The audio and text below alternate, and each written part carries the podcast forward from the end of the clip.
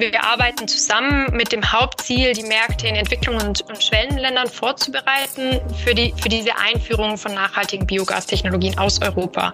Das heißt, wir wollen den Marktzugang für Firmen, für Investoren und Projektentwickler im Biogassektor verbessern und eben diese Potenziale, die Sie jetzt auch gerade schon genannt haben, in diesen Ländern in Asien, Afrika und Lateinamerika erschließen. Hallo und herzlich willkommen bei Petajoule Projects, einem Podcast der österreichischen Energieagentur. Bei Petajoule Projects tauchen wir ein in Forschungsprojekte, die Europa und Österreich auf dem Weg in Richtung Klimaneutralität weiterbringen sollen. Wir lassen Expertinnen und Experten zu Wort kommen und liefern Antworten für eine fossilfreie, digitale und sichere Energiezukunft. Hallo und herzlich willkommen bei Petajoule Projects einem Podcast der österreichischen Energieagentur. Mein Name ist Christoph Dollner-Gruber und ich bin heute wieder mal in einem virtuellen Aufnahmestudio verbunden mit meinen Gästen. Wir sprechen heute über Biogas, das heißt gasförmige erneuerbare Energieträger. Die werden ja meist lokal erzeugt, weshalb sie als äh, wichtiger Pfeiler der regionalen Energieversorgung gelten. In einigen Ländern bereits jetzt schon, zukünftig soll das aber global noch mehr werden. Das Ganze hat eine zusätzliche globale Perspektive. Europäische Unternehmen sind Vorreiter in Biogastechnologien und deswegen sind äh, hiesige Lieferanten auch prädestiniert, um Lösungen in die ganze Welt zu bringen. Biogas äh, ist also ein Vorbild für regionale Energieversorgung und globalen Technologietransfer. Das ist die Leitfrage unserer heutigen Folge. Und genau das ist eigentlich auch Thema eines Projekts, äh, des Projekts Tibico, das die österreichische Energieagentur gemeinsam mit zahlreichen anderen Partnern aus Europa und auch anderen Ländern durchführt. Dazu später mehr. Reden wir also über die Gäste, mit denen ich heute verbunden bin. Äh, Frank Hofmann vom Fachverband Biogas in Deutschland äh, und Johannes Anhorn sowie Ann-Kathrin von Lare von der GIZ, ebenfalls aus Deutschland. Herzlich willkommen bei Petajoule Projects. Ähm, beginnen wir bei der GIZ. Frau van Lare, bitte stellen Sie sich unseren Hörern und Hörerinnen ganz kurz vor. Ja, ähm, vielen Dank, Herr Dollner-Gruber. Mein Name ist Ann-Kathrin van Lare. Ich arbeite im Projektmanagement des Projekts Dibico ähm, von Seiten des Projektpartners GIZ, der Gesellschaft für internationale Zusammenarbeit aus Deutschland, einem Dienstleister der internationalen Zusammenarbeit für nachhaltige Entwicklung. Ähm, meine Tätigkeiten im Projekt sind vor allem, da die GIZ der Koordinator des Vorhabens ist, ähm, die Koordination der vielen Partner, der 13 Konsortialpartner sowie ähm, dem Monitoring Monitoring unserer intendierten Wirkungen, der Organisation zum Beispiel von Projektmeetings und der Kommunikation mit unserem Auftraggeber der EU, nämlich das Projekt wird finanziert von der EU. Wunderbar, herzlich willkommen. 13 Projektpartner, das ist äh, durchaus eine komplexe Sache. Ähm, Herr Anhorn, äh, Sie sind auch bei der GEZ. Äh, was sollten unsere Hörer und Hörerinnen über Sie wissen? Ja, vielen Dank für die Einladung. Ähm, genau, mein Name ist Johannes Anhorn. Ähm, ich bin genauso wie Frau van Lare ähm, in der Projektsteuerung des Vorhabens DIBICO Digital Global Biogas Corporation ähm, beschäftigt. Und wie Sie schon sagten, 13 ähm, Konsortialpartner verteilt auf fünf Länder in drei Kontinenten. Das ist eine große Herausforderung, ähm, über die wir gerne sprechen möchten. Und ja, wir ähm, koordinieren diese Zusammenarbeit und versuchen vor allem den kollaborativen Charakter des Vorhabens immer wieder ins Zentrum unserer tagtäglichen Arbeit zu stellen. Wunderbar, herzlich willkommen bei uns. Äh, zu guter Letzt herzlich willkommen auch an Herrn äh, Frank Hoffmann vom Fachverband Biogas in Deutschland. Es gibt auch in Österreich einen gleichnamigen Fachverband. Ähm, Herr Hoffmann, was sollen die Hörerinnen und Hörer über Sie wissen? Ja, Sie haben ja schon gesagt, mein Name ist Frank Hofmann. Ich arbeite beim Fachverband Biogas, dort in der Abteilung International. Meine Aufgaben beim Referat International sind eigentlich äh, Biogas-Stakeholder weltweit zu verknüpfen, Biogas-Beratung, Biogas-Trainings. Da ich seit 20 Jahren im Biogas-Geschäft äh, tätig bin, kann ich da auch so ein bisschen meine Erfahrung hier im Divico-Projekt mit einbringen. Wunderbar. Äh, Herr Hoffmann, ich möchte gleich bei Ihnen bleiben und äh, gerne auf ein paar Basics eingehen, also Basics rund um das Thema Biogas. Und da stellt sich natürlich zuallererst die Frage, wie denn äh, dieses Biogas hergestellt wird. Können Sie uns da ein bisschen Einblick geben? Das kann ich gerne machen. Also im Prinzip gibt es zwei Arten von Biogas. Also es gibt mehrere, aber wir konzentrieren uns mal der einfach halber hier auf zwei. Das eine ist die anaerobe Vergärung. Das ist auch das traditionell weltweit am öftesten benutzte Verfahren. Das bedeutet im Grunde, dass ich alle möglichen organischen Materialien in einen geschlossenen, luftdichten Behälter gebe. Der ist zumeist mit Flüssigkeit gefüllt. Über 90 Prozent des Inhaltes sind Wasser. In diesem Behälter sind Mikroorganismen, das meiste sind Bakterien, die die Organik zersetzen. Als Produkt entsteht dann das Biogas. Das ist eine Mischung aus Methan, Kohlendioxid und noch ein paar Spurengasen. Und dieses Ver Verfahren ist weltweit sehr weit verbreitet. Es gibt noch andere Arten von Biogasen. Das eine ist aus der Holzvergasung entstanden. Das ist ein sehr anderes Verfahren. Thermochemisch geschlossener Reaktor wird auf höhere Temperaturen erhitzt, sodass als Produktgas ähm, Wasserstoff und Kohlenmonoxid entsteht. Zwei sehr verschiedene Verfahren. Auch das behandeln wir bei Dibico, aber weltweit ist die anaerobe Vergärung deutlich weiter verbreitet. Und wenn ich jetzt später auch über Biogas spreche, dann ist das zumeist synonym mit dem Gas aus der anaeroben Vergärung gemeint. Mhm. Sie haben es sehr schön gesagt, ähm, bei der anaeroben Vergärung ähm, entsteht Biogas und dieses Biogas besteht aus gewissen äh, Bestandteilen. Eins davon ist Methan. Jetzt hört man bei uns in Österreich äh, in den letzten Monaten, Jahren verstärkt auch, äh, dass es Biomethan gibt. Und äh, ich würde Sie da gern äh, fragen, was denn der Unterschied jetzt ist zwischen Biomethan und Biogas. Ja, wie gesagt, Biogas, hauptsächlich Methan, ungefähr so 60 Prozent, je nach Einsatzstoffen 50 bis 70 Prozent Methan. Das ist der Hauptbrennstoff, der Hauptenergieträger. Das CO2 entsteht einfach auch bei dem Prozess. Wenn wir das aber mal mit anderen Energieträgern vergleichen, beispielsweise Erdgas, das besteht so je nach Qualität 95, äh, 97 Prozent aus Methan.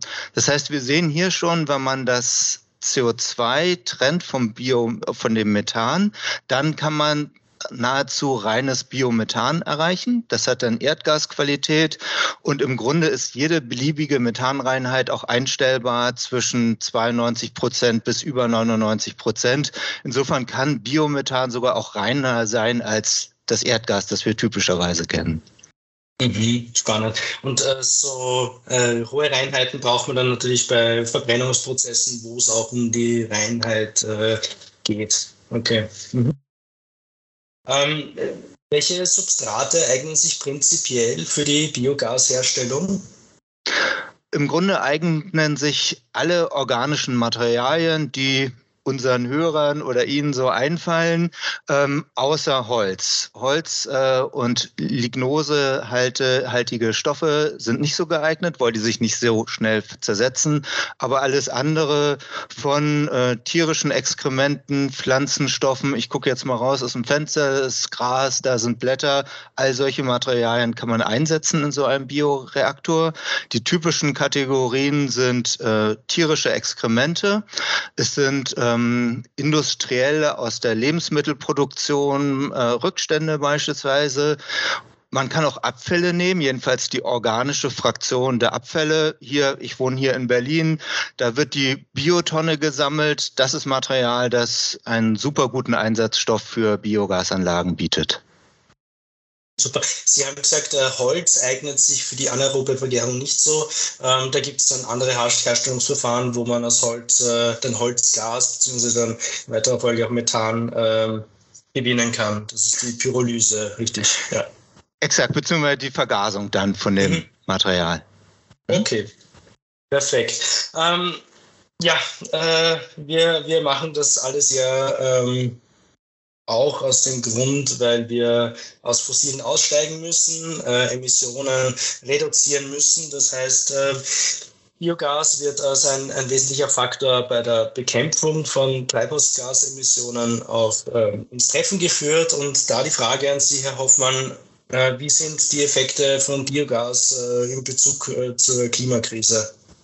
Die sind sehr vielfältig, deshalb wird Biogas auch weltweit unterstützt, speziell in Europa.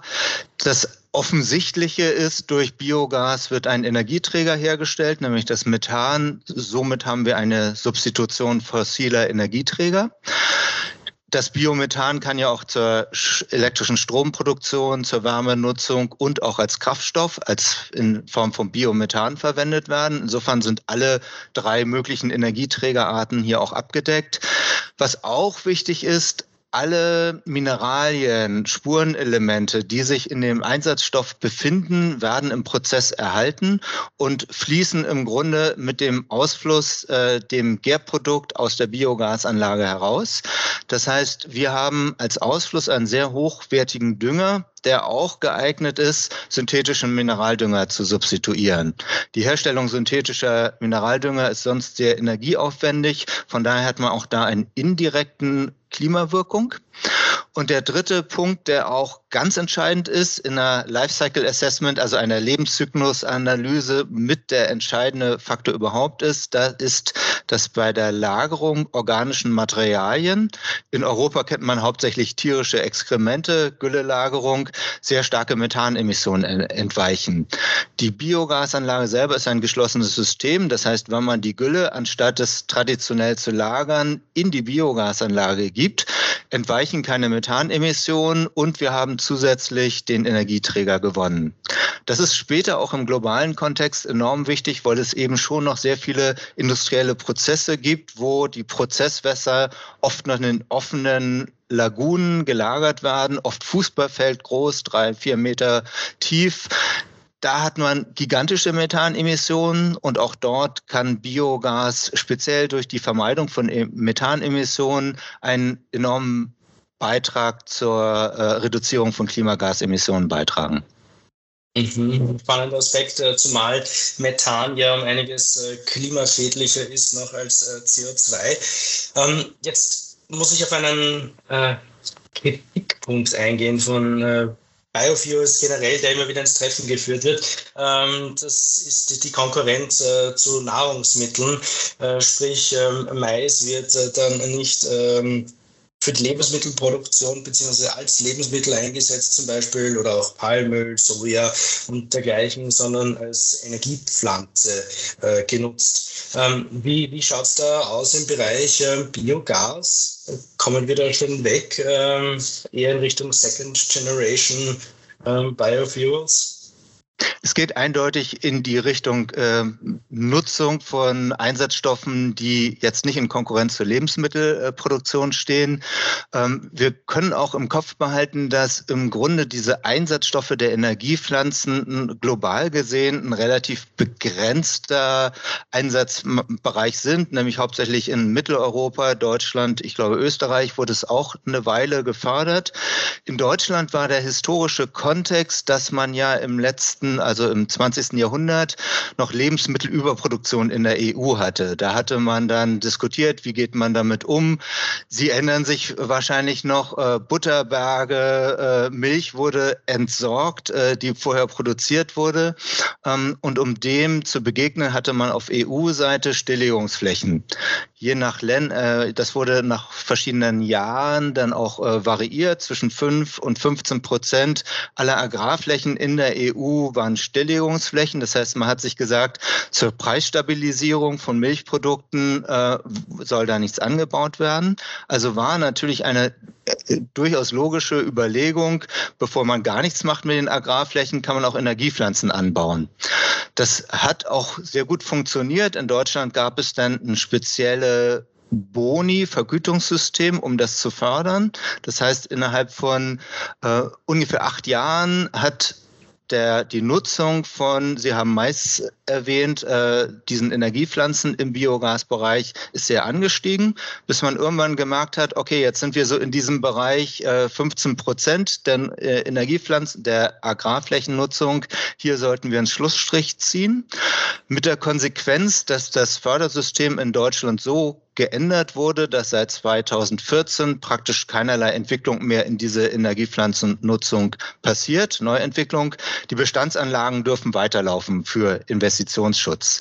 Aber zukünftig ist eindeutig absehbar, dass, der, dass, dass die Richtung in Richtung Abfallnutzung geht, industrieller Rückstände, Prozesswasserreinigung. Das ist eindeutig der Trend.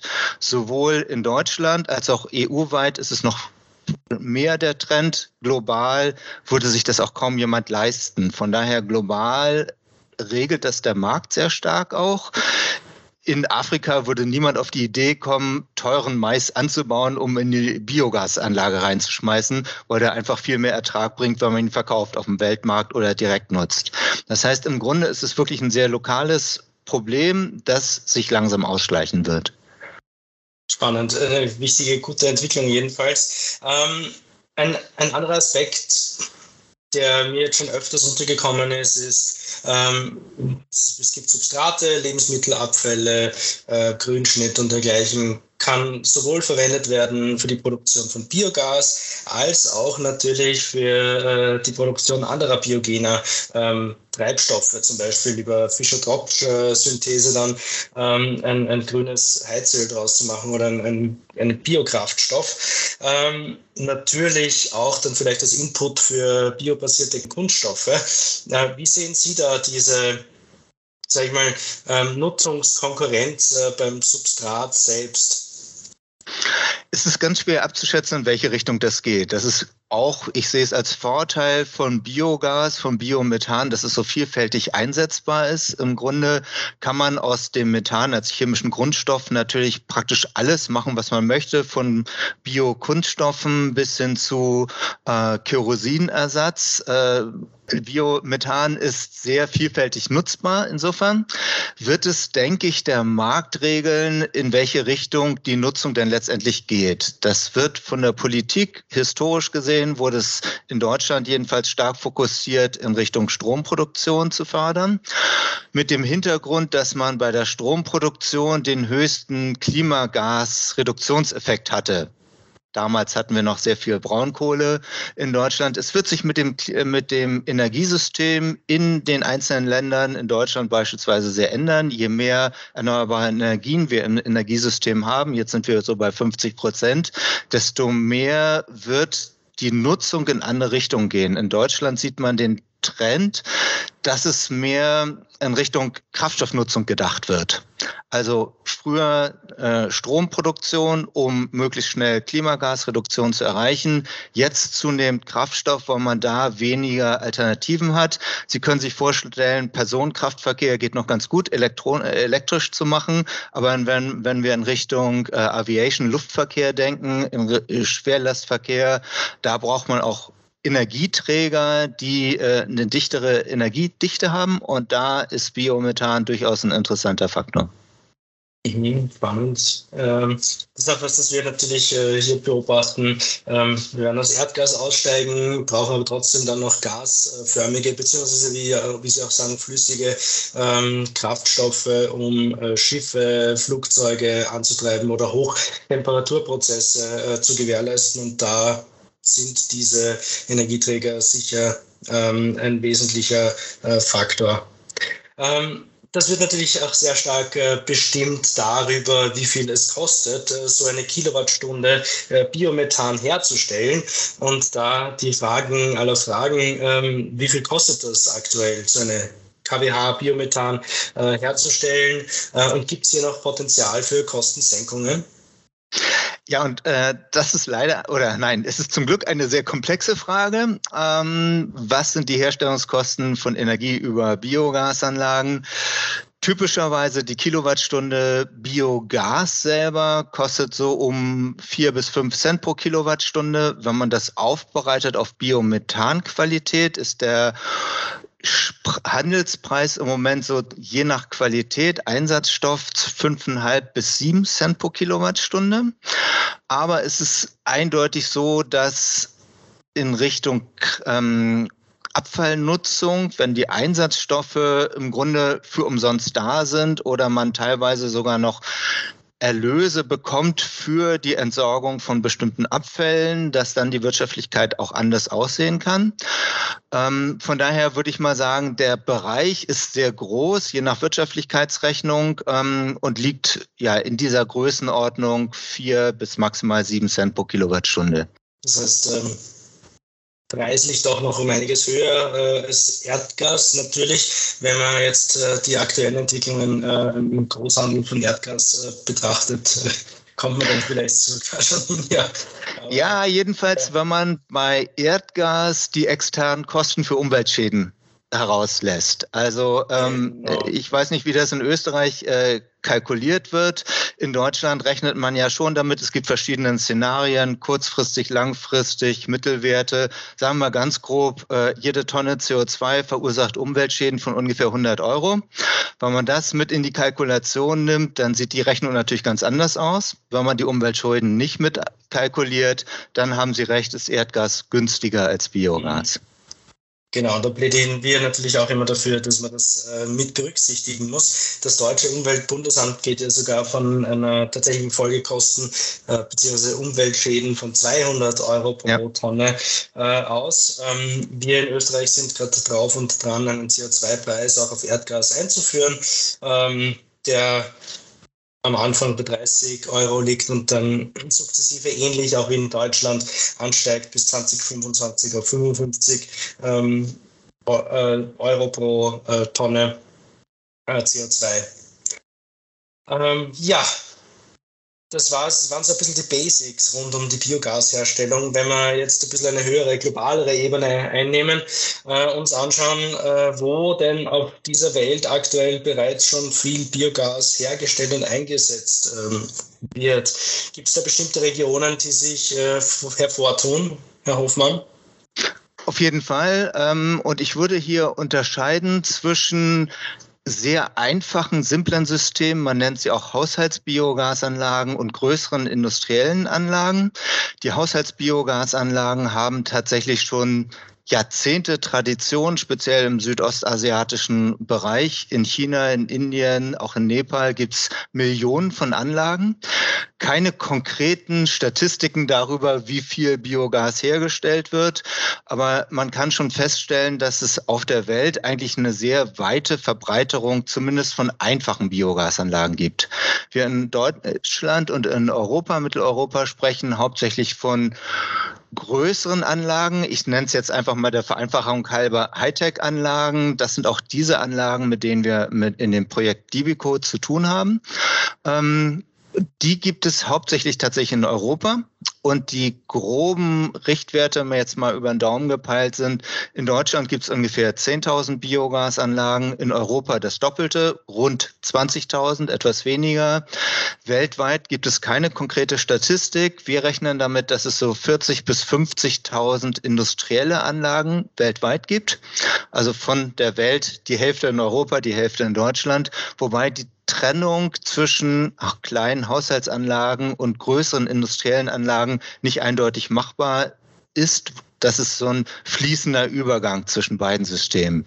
Biogasanlagen kann man eben in einer riesen Bandbreite herstellen, zwischen ja, einem Liter Reaktor bis hin zu 1000 Kubikmeter Reaktoren. Mhm. Das heißt, Deutschland ist ja durchaus ein Pionierland, was das Thema betrifft. Ich glaube, mich erinnern zu können, dass äh, Dänemark auch sehr stark in der Biogasproduktion mhm. ist. Ähm, okay wenn wir das Thema ein bisschen weiterspannen und zum Beispiel äh, über das Thema Wasserstoff sprechen, ähm, da gibt es ja Szenarien, äh, wie diese Versorgung in Zukunft ausschauen kann, ähm, dass dann äh, in äh, nordafrikanischen Wüstengebieten Wasserstoff erzeugt wird, weil da ganz viel Sonne scheint, ähm, billig äh, Photovoltaikstrom in Elektrolysen verwendet werden kann, um äh, H2 Wasserstoff herzustellen. Äh, und das wird dann zu den Verbrauchszentren nach Europa gebracht. So ähm, ein, ein mögliches Szenario. Glauben Sie, gibt es äh, so etwas Ähnliches auch dann beim Biomethan, ähm, sprich einen globalen Markt für Biomethan? Vom Energieträgerprodukt kann es durchaus sein. Was man erstmal dazu sagen kann, ist, ähm, dass Biogas ja relativ lokal hergestellt wird. Das liegt auch an den Einsatzstoffen, die in der Regel einen sehr hohen Wassergehalt haben. Das heißt, nicht so sehr transportiert werden von ihrer energetischen Natur aus. Es ist Biogas eigentlich ein sehr dezentrales Gas. Trotzdem, wenn man Biomethan hat, das man komprimieren kann in CNG-Flaschen, Compressed Natural Gas Flaschen. Ähm, dann hat man auch eine Energiedichte, die transportwürdig ist. Beziehungsweise auf der EU-Ebene gibt es ja auch sehr starke Entwicklungen in Richtung äh, LNG, Liquefied Natural Gas, verflüssigtes Erdgas. Da ist es natürlich schon so, wenn wir weltweit zusehen wollen, von den fossilen Energieträgern wegzukommen, dass man dann auch überlegen kann, ob man nicht Biomethan verflüssigt, um es dann transportwürdiger zu machen. Ich denke, das Energiesystem weltweit ist eigentlich immer auf Transport, globalen Transport auch ausgelegt. Wir kennen das bisher aus unseren ja, Ölimporten, die wir haben, Gasimporten. Das wird wahrscheinlich so bleiben und Biomethan wird einer von vielen Playern dann sein, neben Wasserstoff und anderen erneuerbaren Gasen.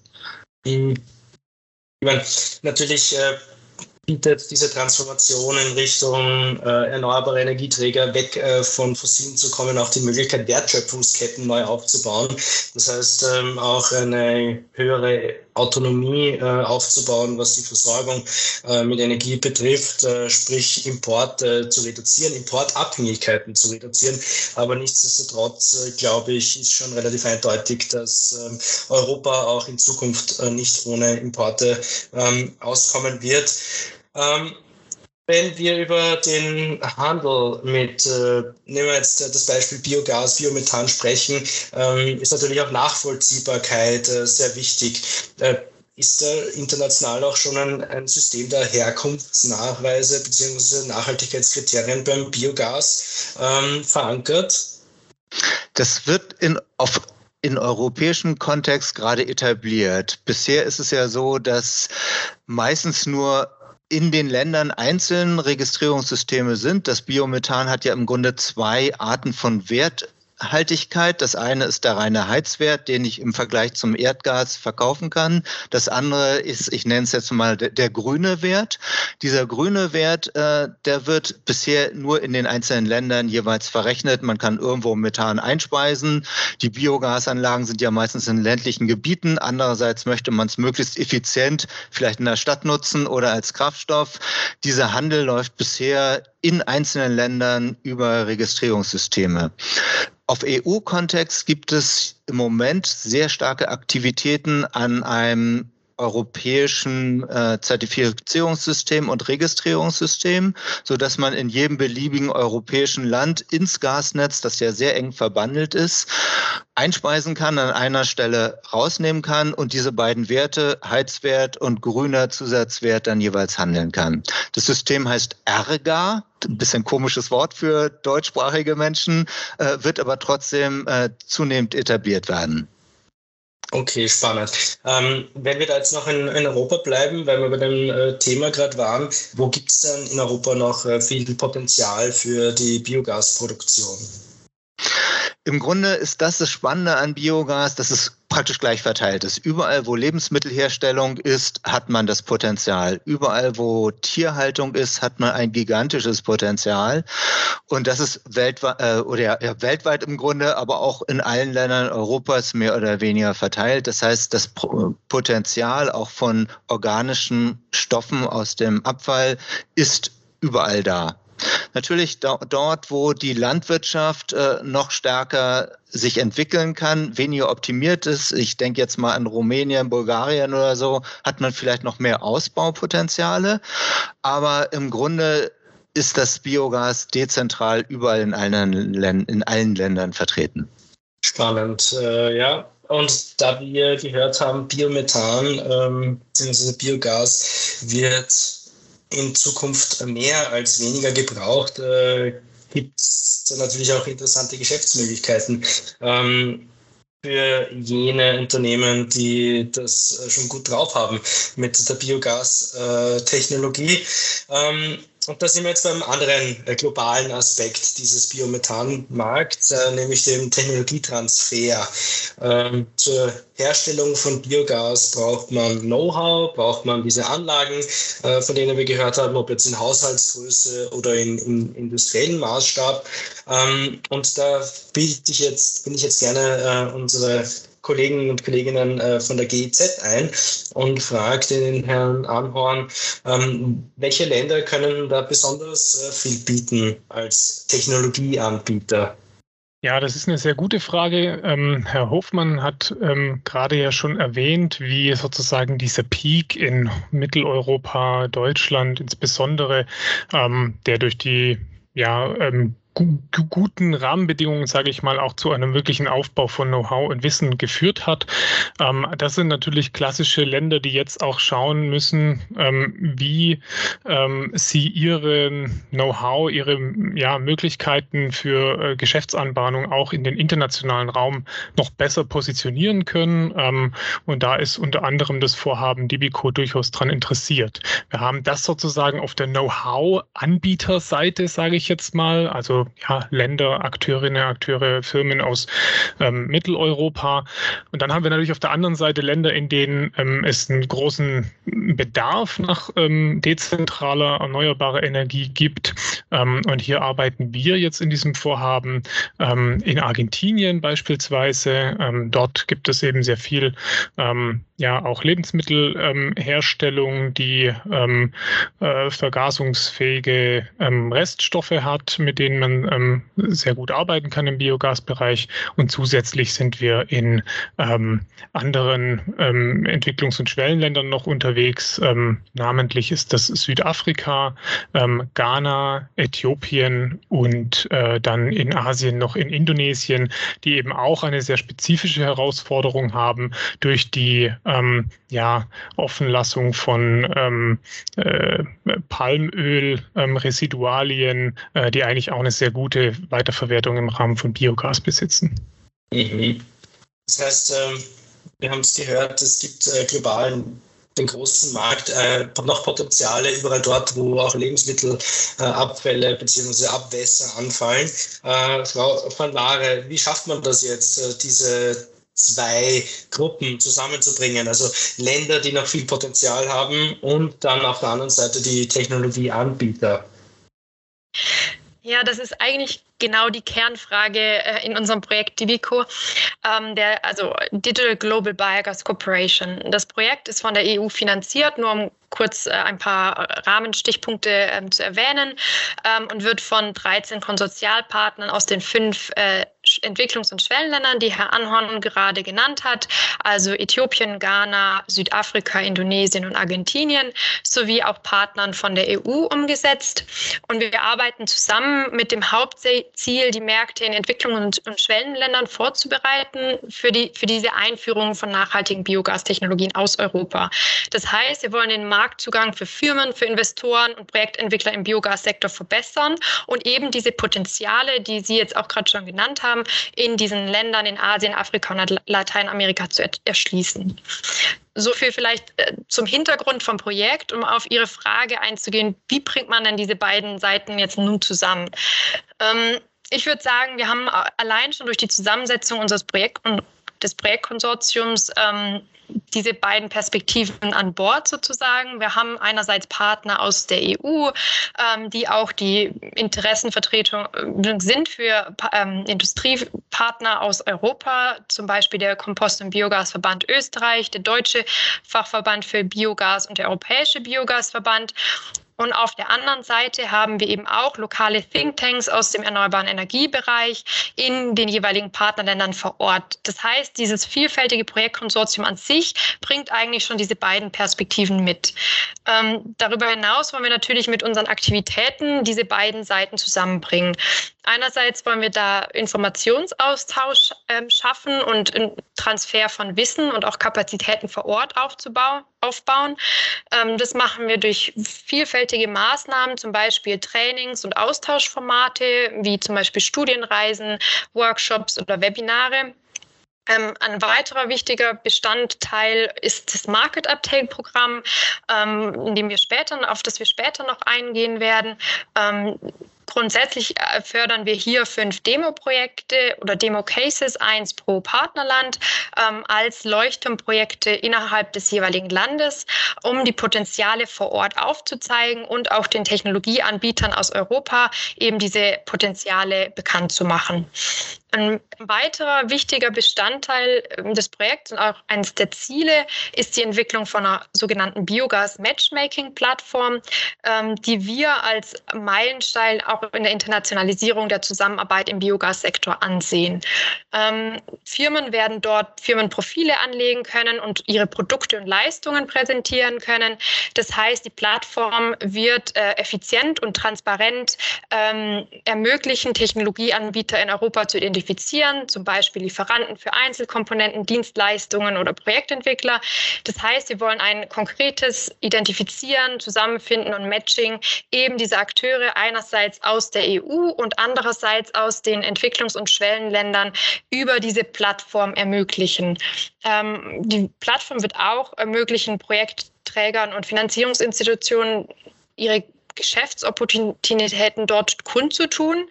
Ähm, das heißt, sie wollen eben genau über diese Plattform auch diese Bedarfs- und Angebotsseite im Biogasmarkt effektiv zusammenbringen und in Verbindung bringen.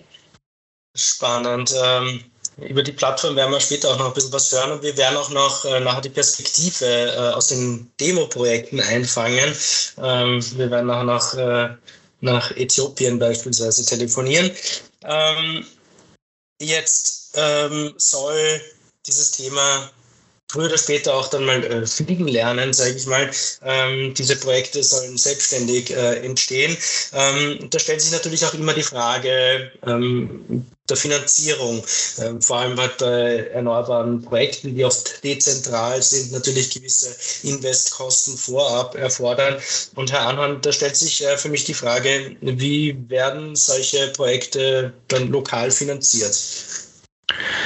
Ja, das ist eine sehr gute und vor allem sehr, sehr wichtige dringende Frage, ähm, die natürlich viele von unseren Demo-Cases, ähm, wie wir sie nennen, eben auch direkt auf uns zugekommen sind. Gleichzeitig versuchen wir hier immer auch sozusagen im weiteren Kontext, äh, gibt es zwei Antworten auf die Frage. Das eine ist, was können wir eigentlich innerhalb dieses Projektes machen? Ähm, Frau van Lare hat es erwähnt, es ist ein Horizon 2020-Projekt der EU, die keine direkte Finanzierungselemente beinhaltet. Das heißt, was wir machen, ist wirklich ähm, Investmenthindernisse versuchen auszuräumen, ähm, nach entsprechenden Finanzierungsmechanismen mit gemeinsam mit den Projektträgern zu suchen, das zu eruieren. Und ein ganz entscheidender, wichtiger Punkt ist tatsächlich immer, ähm, dass wir starke Finanzinstitutionen, die häufig aber lokal verortet sind, im Hintergrund brauchen, die ähm, dieses Projekt vorantreiben. Natürlich gibt es Unterstützungsmechanismen auch der deutschen, der internationalen Zusammenarbeit, ähm, wenn es darum dann geht, äh, vergünstigte Kredite heranzuschaffen, ähm, äh, auch natürlich mit, mit den globalen Finanzinstitutionen, Weltbank, den lokalen oder regionalen Entwicklungsbanken zusammenzuarbeiten, die spezifische ähm, Finanzierungsinstrumente auch für den erneuerbaren Energiesektor eben bereitstellen. Aber wir nehmen immer wieder wahr, dass ähm, die ähm, Wirtschaftlichkeit häufig nur, ich sage jetzt nur, ähm, stärker kommuniziert werden muss. Also es gibt private Investitionen, private Akteure, ähm, die gerne bereit sind, ähm, sozusagen Kapital freizuschaufeln oder dafür einzusetzen. das sind auch globale, global aktive Firmen, die aus dem Nahrungsmittelproduktionssektor beispielsweise, aber auch staatliche Energieorganisationen in diesen Ländern, die sagen, wir haben hier Potenziale, wir möchten das ausschöpfen, Finanzierung stellen wir über staatliche Kredite ähm, beispielsweise zur Verfügung. Also ähm, es ist nicht so sehr eine Frage, ähm, was kann aus dem globalen Norden, sage ich jetzt mal, an Geld aufgetrieben werden, ähm, sondern wir sind eigentlich sehr der Meinung, dass es darum geht, ähm, zu analysieren, welche Finanzierungsmodelle ähm, zu dem entsprechenden Betreibermodell dann eben auch passend sind. Und dabei können wir, und da gehe ich jetzt wieder zurück auf das Projekt, Projekt Dibico durchaus mit Expertise unterstützen bei der Analyse, bei der Bereitstellung von Netzwerken, Kontakten. Ähm, und wir sehen dann aber sehr häufig einen, einen ja, eigenständigen Uptake auch in diesem Themenfeld ähm, Finanzierung von vor Ort. Sehr schön, sehr wichtig. Äh, wichtig ist natürlich auch, dass äh, die äh, Menschen vor Ort, die Communities äh, was davon haben und dass sie es positiv wahrnehmen. Ähm, in, in Europa kennen wir den NIMBY-Effekt, uh, not in my backyard. Und die Leute ähm, wissen zwar, dass es wichtig ist, aber bitte nicht bei Ihnen.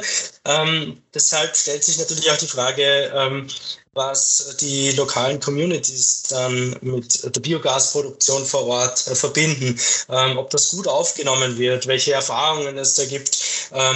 Und wofür setzen diese Menschen das Biogas denn überhaupt ein? Das ist ja wahrscheinlich auch ein ganz wichtiger Punkt in der Akzeptanz des Ganzen. Frau van Lare, können Sie uns da ein bisschen Einblick geben, was Sie schon an Feedback über das Projekt bekommen haben? Ja, sehr gerne. Also grundsätzlich muss man sagen, ähm, die Hauptlaufzeit des Projekts war jetzt mitten in der globalen Pandemie, was natürlich seine Schwierigkeiten mit sich bringt, mit den lokalen Partnern vor Ort konkret zu interagieren, ähm, europäische Partner und Partner in den Zielländern wirklich zu vernetzen. Das heißt, wir mussten natürlich, äh, wie alle anderen auch, auf äh, sehr viele virtuelle Formate zurückgreifen. Nichtsdestotrotz ähm, verläuft das Projekt äh, trotz dieser Einschränkungen sehr erfolgreich bisher. Ähm, wir haben im Rahmen der, dieses Market Uptake Programms ähm, bei der Bewerbung für, für die Demo-Cases ähm, sehr viele Projektvorschläge erhalten. Wir hatten um die 52 Projekte, die sich beworben hatten und gerne ein Dibico Demo-Case ähm, werden wollten. Das zeigt ja allein an sich schon, ähm, dass reges Interesse vor Ort besteht. Ähm, und wir haben auch bei unseren vielfältigen Veranstaltungen, die wir größtenteils virtuell in den Zielländern veranstaltet haben, sei es Trainings, Workshops äh, oder Webinare, äh, auch eine sehr rege Teilnahme mit vielen Fragen ähm, und auch auf politischer Ebene großes Interesse geweckt. Also zum Beispiel in, in Ghana hat der Energieminister bei unserem Workshop teilgenommen äh, und äh, basierend auf, auf der Teilnahme dort auch äh, verkündet, dass er ein Regelwerk ähm, für den Biogassektor in Ghana äh, entwickeln lassen wird. Mm, der Energieminister in Äthiopien hat sich bereit erklärt, als Mitglied in unserem Advisory Board tätig zu sein und verfolgt das Projekt und unsere Outcomes. Ähm, das heißt, allein schon von diesen ja, äh, daher sieht man, dass reges Interesse vor Ort besteht. Ähm, Sie haben auch gefragt bezüglich der Erfahrungswerte, die es jetzt gibt ähm, vor Ort. Das ist sehr divers. In unseren fünf äh, Partnerländern, Herr Hofmann hat es vorher auch schon erwähnt, in vielen Ländern gab es bereits schon diese kleineren äh, Anlagen, Haushaltsbiogasanlagen ähm, äh, aber mittlerweile da, entwickeln sich die Länder oder in vielen Ländern auch hin zu mehr und mehr auch industriell genutzten größeren Anlagen. Ähm, die Entwicklung hier, hier ist jeweils aber sehr unterschiedlich in unseren Partnerländern. Ähm, das sieht man auch bei, den, bei unseren Demo-Cases, die sehr vielfältig sind, ähm, wo wir später auch nochmal drauf eingehen werden. Genau, äh, Sie haben es gesagt, äh, jetzt ich könnte noch einen kleinen, äh, äh, ja, kleinen Kommentar aus der Praxis mehr mit reinbringen, wenn Sie wollen. Ja, ähm, ich habe sehr häufig wo auch immer ich war, gemerkt, dass die lokalen Communities, wie sie es aufgenommen haben, die Meinung sehr davon abhängig war, ob sie ein gutes Vorbild hatten. Also es gibt tausende von Beispielen dafür, dass viele Menschen lokal erstmal ein bisschen skeptisch sind. Äh, könnte das auslaufen? Kann das explodieren? Ist das Gas gefährlich? Wenn sie aber dann wirklich eine Anlage gesehen haben, dann ändert sich die Meinung oft total. Ich habe es beispielsweise konkret in Kenia erlebt. Da hatte ein Farmer eine große Biogasanlage sich installiert, hauptsächlich zur Vermeidung von Blackouts. In Kenia ganz weit verbreitet. Stundenlang hat man keinen Strom. Erst haben die Leute ihn ausgelacht. Wer weiß, ob das funktioniert. Biogas, so was Neues, kann ja gar nicht klappen.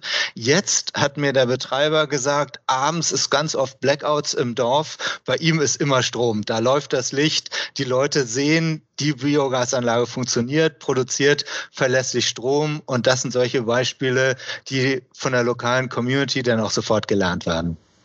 Ob das seine Beliebtheitswerte gesteigert haben, lässt sich wahrscheinlich diskutieren. Für den Betreiber schon und ja. die Anerkennung.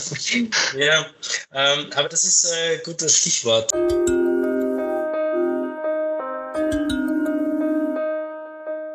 So, wir machen hier einen kleinen Cut und ich habe meinen Kollegen bei mir, den äh, Bernhard Wilczek.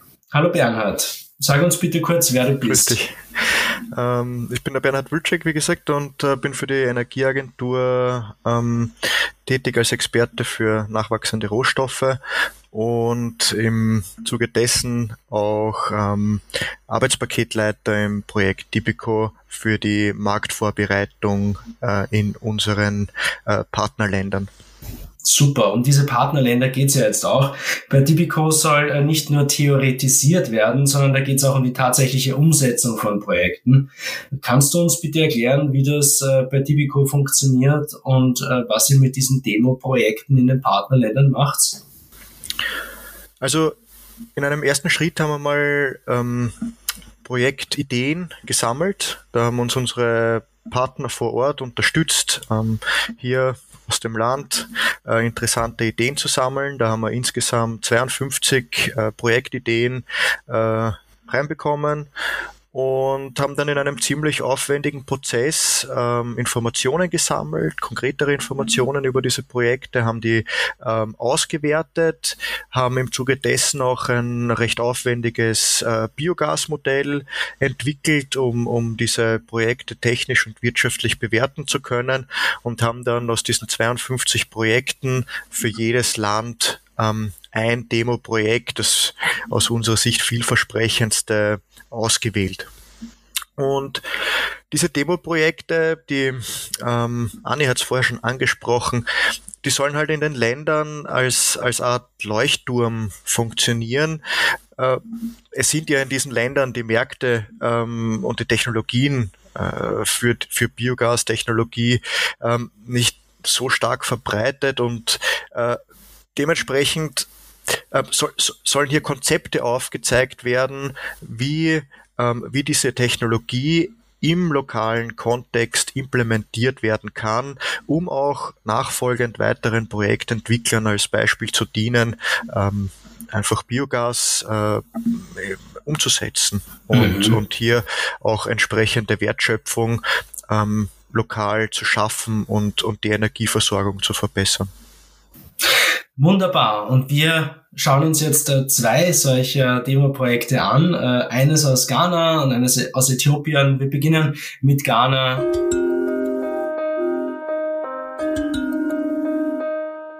Reverend uh, Kofi Ankoa, uh, you are a biogas plant developer uh, cooperating with uh, Dipico. Uh, please explain how you are going to produce the biogas and how you plan to use it. Okay, thank you very much for this opportunity. Yes, um, the demo plant is going to be constructed in Cape Coast, the capital of the central region of Ghana. And um, we are the population as in the year 2020 was about 217,000 people. Now it's it's grown. I understand the population has grown to about 260 or 270,000 people. So what we are looking at is we are looking at um, municipal solid waste, the organic fraction of the municipal solid waste. There are essentially five um, markets, market centers in Cape Coast. The, the biggest one is in the center of Cape Coast, and there are other adjunct or smaller ones. So we are looking at the organic fraction of the solid waste from these areas and also from uh, the residences, uh, residential areas in Cape Coast. And then the Cape Coast is endowed with a number of um, huge education center schools, you know, and uh, industrial uh, centers where the organic um, fraction of the solid waste. Um, there are already um, trucks that collect the waste from the, the skips and from other collection points, and then uh, they, they, they are taken to a waste disposal site. So that is where we intend building the biogas plant, and then the, the waste plus um, fecal sludge and then septage, you know, from the educational centers and as many as the residential centers uh, would be all would all be taken to this uh, central biogas plant to be constructed in cooperation with DBCO, and then we'll generate uh, biogas from there. We expect to generate at least about 6,000 cubic meters of um, biogas per day. And the, the biogas will then be converted into uh, electricity, you know, by uh, uh CHP, you know, CHP uh, generator. I guess. So, yes. yes, yes, yes. And then we'll feed it into the public grid and, and sell it to um, ECG and GridCo. I mean, those are the um, national electricity uh, institutions that uh, we'll be dealing with. So essentially, that is that is what uh, we we are looking at doing. That sounds great. Uh, do you have any feeling how, um, how many people um, uh, can be supplied with electricity by this plant? Um, we we are actually looking at feeding the national grid. So um, from there, it would be up to uh, the distributors to decide which part of Cape Coast that the electricity would serve. I see. And how do the people of Cape Coast um, perceive uh, the project? Are they um, are they are they um, happy that uh, this biogas plant is um, set up, or uh, what kind of feedback do you get from uh, the people in the uh, community? Actually, um, we are yet to uh, give it a lot of publicity and hype. The the first stage of uh, interface has been with the municipal assembly. Those those are the uh, the first line of people, the, the frontliners we we needed to get the. You had to convince them first. Okay. Now that sounds great, and I, I hope uh, DBCO can uh, further assist you in realizing. Yeah, they are very, very, very excited. That's that's great, and I think that's that's all for. it. Yes. Yeah. Thank you very much, Reverend. Very welcome. Very welcome. Very welcome. Okay. Thank you.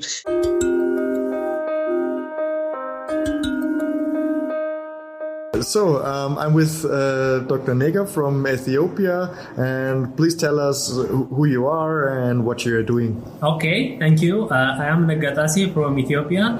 Uh, I am working in uh, Bahar Dar University, Ethiopia.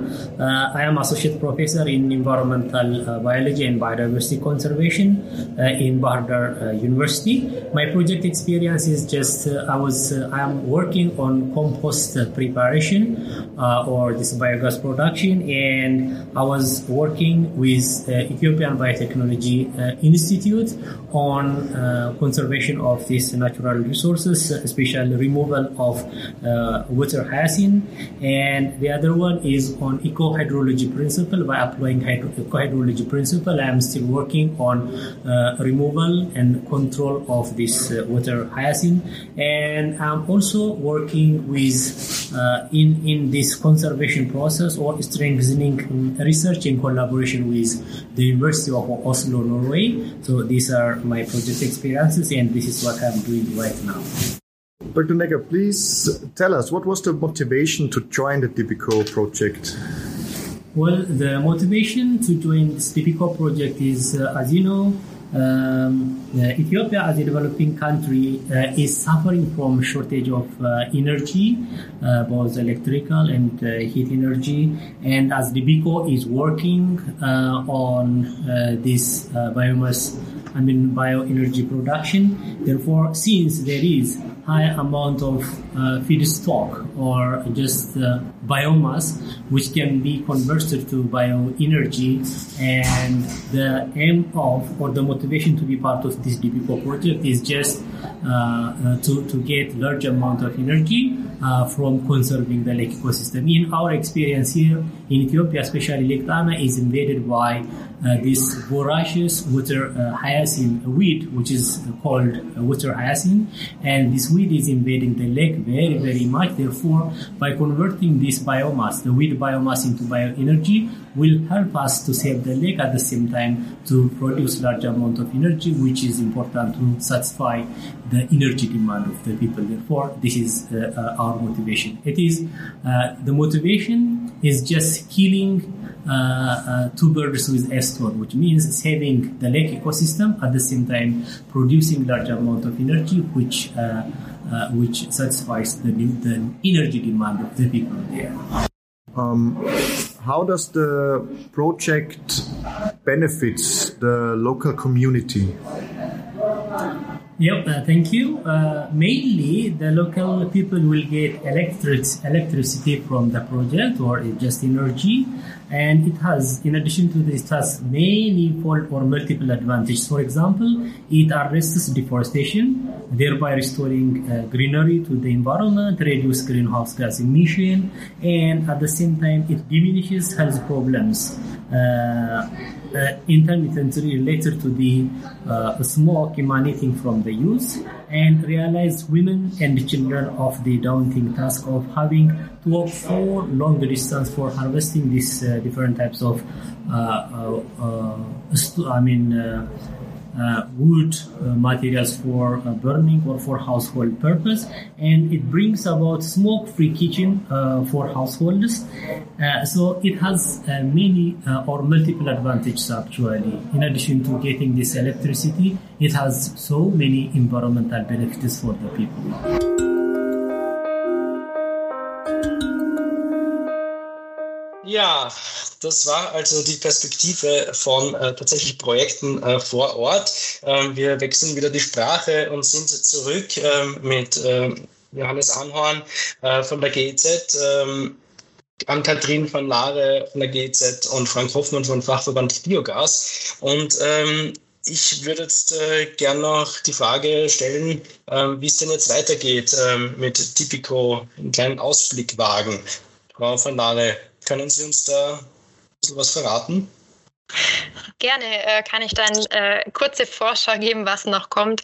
Wir haben noch ein gutes Dreivierteljahr, Dreivierteljahr Projektlaufzeit vor uns, in denen jetzt noch viele spannende Aktivitäten anstehen, die wir umsetzen wollen. Ähm, allen voran ist natürlich einer der wichtigsten Meilensteine, wir haben es schon mehrmals angedeutet, der Launch unserer digitalen Matchmaking-Plattform, äh, auf die wir mit Hochdruck hinarbeiten. Ähm, das soll in den nächsten Wochen passieren. Wir möchten dann möglichst viele Stakeholder, Akteure und Partner auf die Plattform aufmerksam machen und äh, auch kontinuierlich in den nächsten Wochen und Monaten noch deren Features verbessern, anpassen. Und extrem wichtig ist hier aber auch, dass, man, dass wir die europäischen Technologieanbieter ähm, dazu bringen, überzeugende Argumente für den Einsatz ihrer Technologie aufzubereiten und eben auf der Plattform sichtbar machen. Ähm, wir haben gerade gehört von Äthiopien und Ghana. Ähm, das Demo Case Market Uptake Programm ist natürlich auch einer, ein sehr wichtiger Kernbestandteil unseres Projektes. Ähm, und wir werden in den nächsten Wochen und Monaten hier sehr intensiv mit den Demo Case äh, Projektentwicklern zusammenarbeiten, um die Pre-Feasibility-Studien äh, zu finalisieren, die technischen Konzepte und Geschäftsmodelle zu entwickeln und äh, erste Kooperationen mit EU-Technologieanbietern auch anzubahnen. Ähm, des Weiteren haben wir dann auch noch viele Trainings, Events, Dibico-Events, die noch ausstellen, teilweise virtuell. Wir hoffen jetzt auch in 2022 auf ein paar physische Veranstaltungen. Ähm, es wird ein Matchmaking-Event im, im, November, Dezember geben. Wir haben einige Studienreisen an, äh, geplant, Webinare, Workshops und Trainings. Genau, ähm, das sind so die Hauptaktivitäten, die wir in den nächsten äh, Wochen und Monaten, bis das Projekt zu Ende ist, noch umsetzen wollen. Ähm, für mich ist das Projekt erfolgreich abgeschlossen, aber nicht nur, wenn wir diese Einzelkomponenten und Einzelziele äh, erreicht haben, sozusagen, ähm, sondern äh, wenn wir ähm, sagen können, dass wir durch das Projekt ein großes und nachhaltiges internationales Netzwerk an Biogas-Stakeholdern etabliert haben. Das heißt, wir haben zwar ein Enddatum vom Projekt im Juni nächsten Jahres, aber wir möchten natürlich auch über die Projektlaufzeit hinaus Wirkungen erzielen ähm, und die internationale Zusammenarbeit im Biogassektor gestärkt haben. Unter anderem auch über unsere Matchmaking-Plattform, die auch weiter Bestand haben wird, auch wenn das Projekt zu Ende ist und hoffentlich in Zukunft die Anbauung neuer Biogasprojekte ähm, erleichtern wird und auch hoffentlich beschleunigen wird. Und so diese beiden Seiten von den ähm, die wir vorher genannt haben. Einerseits die Technologieanbieter aus der EU und andererseits die Akteure in den Zielländern zusammenzubringen. Sehr schön. Ähm, ja, Ihnen bleibt äh, wirklich, äh, ich wünsche Ihnen sehr viel Glück dabei. Ähm, es finde ich ganz wichtig, äh, dass das äh, passiert. Ähm, die internationale Zusammenarbeit ist natürlich da zentral, aber im Endeffekt geht es auch darum, äh, lokale Communities, ob jetzt in Afrika, in Asien oder auch in Europa, ähm, resilienter, importunabhängiger ähm, und eigenständiger in ihrer eigenen Energieversorgung zu machen. Ein wichtiger Aspekt, der dann in den nächsten 10, 20 Jahren noch viel weiter ausgebaut werden sollte. Ich bedanke äh, mich bei Ihnen dreien jetzt äh, herzlich für die Einblicke, für das Gespräch ähm, und für die Einschätzungen auch, was so die Zukunft rund um Biogas und Biomethan und äh, den Technologietransfer, den zugehörigen betrifft. Ich würde jetzt gerne weitergehen in die nächste Rubrik unseres Podcasts. Äh, das ist das Petajoule Projects Fundstück.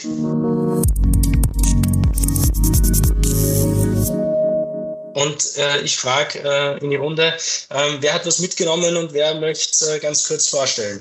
Frau van Lare, wenn ich äh, schon bei Ihnen war. Gerne. Ähm, ich habe auch was mitgebracht und äh, zwar eher ein Thema oder eine Problematik, auf die ich aufmerksam machen wollte. Es knüpft auch an, äh, an das Dibico-Projekt. Ähm, und zwar eines unserer Demo-Cases, das in Äthiopien beschäftigt sich auch mit diesem Thema oder dem, der Problematik. Es geht um die Ausbreitung der äh, invasiven Pflanzenspezies der Wasserhyazinthen. Und äh, ich fand das ein ganz äh, interessantes Thema, als ich äh, auch auf die immense Dimension des Problems äh, gestoßen bin ähm, und aber auch gleichzeitig, was es eigentlich auch für Chancen und Potenziale bringt. vielleicht äh, Ganz kurz zum Background. Also diese Wasserhyazinthen ähm, stammen eigentlich aus dem Amazonasgebiet in Südamerika, ähm, haben sich aber in den letzten Jahren, Jahrzehnten in über 50 Ländern weltweit ausgebreitet und ähm, dort auch in die Ökosysteme eingetroffen. Ähm, eine sehr invasive Spezies, das heißt, sie reproduziert sich sehr, sehr schnell. Ähm, und dieses Unkraut bildet dann riesige verwurzelte und freischwimmende Teppiche, die dann an der Wasseroberfläche von den Gewässern schwimmen. Und es wird äh, geschätzt, dass ähm, sich diese Teppiche allein innerhalb von sechs bis 14 Tagen in ihrer Größe verdoppeln können. Also nur so, um einzuschätzen, wie, wie äh, groß das Problem eigentlich ist, um dem Herr zu werden. Äh, und diese Wasserhyazinthen bedrohen natürlich massiv die Ökosysteme vor Ort. Ähm, durch, aufgrund, also da gibt es viele Gründe, äh, was oder negative Auswirkungen dass es zu enormem Wasserverlust führt, weil diese Teppiche natürlich enorm viel Wasser verdunsten. Es äh, vermindert die Wasserqualität, äh, die Wasserströmung wird behindert, die, die, die Gewässer werden unbefahrbar, was auch den lokalen Fisch, Fischfang äh, beeinträchtigt. Dann auch ein wichtiger anderer Faktor ist, dass ähm, die Wasserkraftwerke, die es an vielen Gewässern gibt, werden dadurch auch verstopft. Das heißt, es führt zu Stromausfällen ähm, und so weiter und so fort. Also es bietet viele äh, Probleme Probleme. Und äh, diese invasive Spezies ist eben auch ähm, seit einigen Jahren oder Jahrzehnten an dem Lake Tana, dem größten See in Äthiopien, ähm, hat sich dort breit gemacht. Ähm, und man schätzt, dass circa 16 Prozent der Gesamtfläche des Sees bereits bedeckt sind. Also nur um diese Dimension des Projek äh, dieses Problems mal ein bisschen äh, zu veranschaulichen. Ähm, in den letzten Jahren ist man äh, auch weggegangen von, dass man das nur als Unkraut sieht, hin zu wie kann man dieses, diese Wasserhyazinthen eigentlich auch als Chance nutzen und die Potenziale davon nutzen. Und es gibt mittlerweile einige Studien, Feasibility-Studien, die ähm, untersuchen, wie man diese Wasserhyazinthen eigentlich nutzen kann, zum Beispiel auch als Produktion oder als äh, Stoff für ähm, zu, zur Biogas- und Biotreibstoffproduktion. Und ähm, ich fand es ein spannendes Thema, um hier mitzubringen, vor allem auch unter dem Aspekt, dass sich äh, diese Spezies nicht nur in Äthiopien, sondern weltweit, vor allem in tropischen und subtropischen Gebieten, sehr, sehr stark ausbreitet und ein, einerseits ein Problem darstellt, aber gleichzeitig auch Potenziale birgt für Biogas. Mhm. Ich habe mir das nebenbei gerade äh, angeschaut, wie das ausschaut. Äh, Wasserhyazinthen, eigentlich sehr schöne Blüten, aber ähm, doch unglaublich zu sehen, äh, wie dann kompletter Teppich äh, von Wasserhyazinthen die Wasseroberfläche bedeckt und eigentlich kein Durchkommen äh, mehr zulässt. Ähm, Herr äh, Hoffmann, was haben Sie uns mitgebracht? Ja, mein Fundstück habe ich in Indien gefunden oder beziehungsweise erlebt. Äh, ich war dort im Urlaub und in einer Unterkunft, äh, in der ich gewohnt habe, war auf dem Dach eine Biogasanlage. Ähm, ganz einfacher Reaktor, sehr günstiges System. Im Grunde wurden nur zwei Tonnen ineinander gestülpt. Die eine funktionierte als Reaktor, die andere als Gasspeicher. Die Leute, die dort gewohnt haben, das war ein privater Haushalt, haben jeden Tag ungefähr ein Kilogramm organisches Material in ihre eigene Biogasanlage eingegeben. Das waren so Essensreste, im Grunde der Reis, der übrig ist, oder bei Essenzubereitung die Schnippelreste vom Gemüse, alles rein in die Biogasanlage. Als Produkt selber hatten die ungefähr drei bis vier, sie haben es in Burning Hours per Day äh, benannt, also Stunden, mit denen man mit diesem selbst hergestellten Biogas kochen konnte. Das System auch in der Küche war extrem simpel, einfach ein Schlauch aus dem Gasspeicher direkt in die Küche. Küchenfenster war sowieso immer offen, um den Gasdruck zu bekommen, ein paar Steine oben auf den Ferment darauf, um dann genügend Druck auch zum Kochen zu haben. In der Küche sowas ähnliches, wie wir es als Campinggaskocher kennen. Und damit konnten sie fast alles, was sie zum Essen, äh, zum Kochen brauchten, selber herstellen. Die haben ihren vormals LPG-Konsum, also äh, fossiles äh, Gas, komplett reduzieren können oder weit über, unter die Hälfte. Das heißt, sie sparen Geld ein und zusätzlich produzieren sie ihre äh, Energie nachhaltig selber. Der Ausfluss aus der Biogasanlage selber wird auch aufgefangen. Man kann sich noch mal vorstellen, alle Mineralien, die in das System reingehen, werden ja erhalten, sind auch in einem Ausfluss der Biogasanlage erhalten. In Indien war sehr trockenes Klima. Die haben das einfach äh, ja in so Blumenkästen mehr oder weniger äh, eingeleitet dort äh, trocknen lassen. Das Resultat war so, so trockener Sand, im Grunde konzentriertes Dünger oder Düngerkonzentrat, so ähnlich wie man es ja aus dem Fernsehen vielleicht kennt. Das haben sie direkt genutzt für ihren Garten zur Düngung und waren super stolz auf ihre eigene Energieproduktion. Das fand ich sehr beeindruckend. Das klingt echt nach einem beeindruckenden ähm, Mini-Projekt. Ähm, Herr Hoffmann, da, da habe ich noch eine kleine Frage dazu, äh, weil Sie sagen, Indien, äh, da ist oftmals sehr heiß, wenn man denn nicht im Norden im Himalaya ist, äh, sondern unten in den Plains. Ähm, braucht man gewisse Temperaturen auch ähm, für äh, die Biogaserzeugung? Das wäre auf jeden Fall vorteilhaft. Also in Deutschland gibt es ja auch Überlegungen teilweise, ob man diese kleinen Haushaltsbiogasanlagen zum Beispiel installieren könnte. In Österreich ist in unserem Klima schwierig, weil gerade zu Wintertemperaturen, wenn das alles gefriert, äh, ist das nicht so pragmatisch. Am besten laufen die Prozesse bei Körpertemperatur. Die Bakterien sind eigentlich auch so an Kühe typischerweise angepasst. Da kommen die meistens auch her. Ähm, es geht gut runter bis 20 Grad, äh, aber unter 15 Grad stockt der Prozess doch sehr. Das heißt, hier gleichbleibend warme Temperaturen sind sehr vorteilhaft. In Indien, wenn es zu heiß wird, könnte das die Hitze auch tatsächlich ein Problem sein. Deshalb werden manche Biogasanlagen mit weißen Hauben versehen, damit die Solarstrahlung besser reflektiert wird.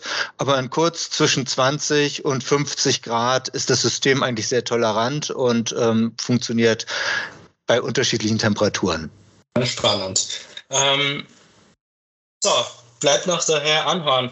Herr Anhorn, äh, haben Sie uns ein Fundstück mitgebracht? Ja, und ich gehe da tatsächlich auch nochmal zurück. Ähm, auf das Projekt selber, ähm, das äh, soll mir jetzt nicht als Langeweile aus, ausgelegt werden. Ähm, aber für mich ist tatsächlich die Plattform, an der wir gerade sitzen und die wir entwickeln, ähm, nicht erst seit der ähm, globalen Corona-Covid-Pandemie ähm, schon nochmal so ein ganz wesentliches ähm, ja, Element, Fundstück, Goldstück irgendwie ans Herz gewachsen auch, weil ich glaube, wir werden global andere Mechanismen brauchen, um kollaborativ international zusammenarbeiten zu können. Ähm, es gab jetzt zwei Jahre lang ähm, fast keine ähm, international ähm, physische Treffen, Fairs, also ähm, Messen, auf denen sich auch ähm, Firmen wirklich darstellen können hinsichtlich ihrer Kompetenzen, ihrer, ihrer ähm, Produkte, die sie entwickeln. Und das ist, wir werden das wahrscheinlich in den, in den Umsatzzahlen dieser Firmen auch sehen und, und merken, ähm, das wird sich da niederschlagen. Und äh, ich glaube, wir brauchen ähm, gute, funktionierende Mechanismen, ähm, wie wir diese erste Hürde der Kontaktaufnahme, und ich spreche nicht davon, dass ich glaube, dass alles in Zukunft nur noch virtuell und auf, auf Plattformen stattfinden wird, ähm, äh, sondern wirklich Formate, die es ermöglichen, schon mal zielgerichtet mit einer Person, mit zwei Personen, mit ein paar Firmen ähm, in intensiven Austausch zu kommen, die ersten Hürden ähm, ja, das Visier fallen zu lassen oder zu öffnen, andersrum, so muss man sagen, das Visier zu öffnen und, und sich zu trauen und über Herausforderungen von Projekten zu sprechen, um dann sicherlich ähm, über ähm, ja, reale ähm, Vereinbarungen, ähm, ich sage jetzt mal alles, was dann Richtung Due Diligence etc. geht, werden wir natürlich weiterhin auch daran arbeiten müssen, dass sich Menschen begegnen können und man ein, ein wirklich gutes Gespür für jemanden bekommt. Man investiert ja und liefert auch keine Anlage zu jemandem, den, wo es keine Vertrauensbasis gibt. Aber ich glaube, mit der Plattform können wir diese erste Hürde ähm, doch maßgeblich ähm, ja, ähm, senken und ähm, das finde ich schon äh, das ist so ein bisschen mein Tagesantrieb ähm, als äh, Fundstück mitgebracht, dass ich glaube, über diese Plattform ähm, können wir da einen, einen, einen, guten Beitrag leisten. Und ich würde mich natürlich freuen, wenn das in zehn Jahren, in 20 Jahren ähm, noch existiert, vielleicht sich andere erneuerbare Energie ähm, äh, Sektoren dort mit angesiedelt haben oder das äh, Konzept dupliziert haben. Auch das vielleicht noch ein kleiner Hinweis zum Schluss. Ähm, ähm, dafür ist die Plattform auch da. Sie ist äh, verfügbar, kann adaptiert werden. Ähm, wir sind da gerne bereit, in Austausch zu treten, das für den Solarbereich, für Wasserkraftwerke etc. weiter zu nutzen und äh, freuen uns über jede Skalierung dieses Ansatzes und des Tools, ähm, welches da unterstützen soll, diese kollaborative internationale Zusammenarbeit zu fördern im Biogasbereich. Super spannend. Den Link äh, zu dieser Plattform gibt es auf jeden Fall auch in den äh, Show Notes. Ähm, ich bedanke mich sehr herzlich bei äh, Johannes Anhorn von der GEZ, äh, bei Ann-Kathrin van Laare äh, von der GEZ und bei Frank Hoffmann vom Fachverband äh, Biogas. Äh, vielen Dank fürs Kommen, vielen Dank für die Fundstücke, vielen Dank äh, für die Einblicke. Ja, vielen, vielen Dank für die Einladung. Und ähm, wir sind natürlich immer da, wenn weitere Fragen auftauchen. Ich gehe davon aus, die Kontaktdaten werden auch mitgeteilt. Und ähm, ja, vielen Dank. Vielen Dank auch für die Organisation und die Einladung. Äh, es hat mir sehr gefallen, an diesem Interview teilzunehmen. Vielen Dank auch von meiner Seite, Herr Dollner-Gruber, für die Moderation ähm, an, von diesem interessanten Podcast. Vielen Dank. Danke sehr, danke fürs Kommen. Äh, das war es auch schon wieder mit äh, der heutigen Ausgabe von Petatrue Project zum Thema Tipico, zum Thema Biogas, äh, global, regional. Vielen Dank fürs Zuhören. Bis bald bei Petatrue Projects, dem Podcast der österreichischen Energieagentur.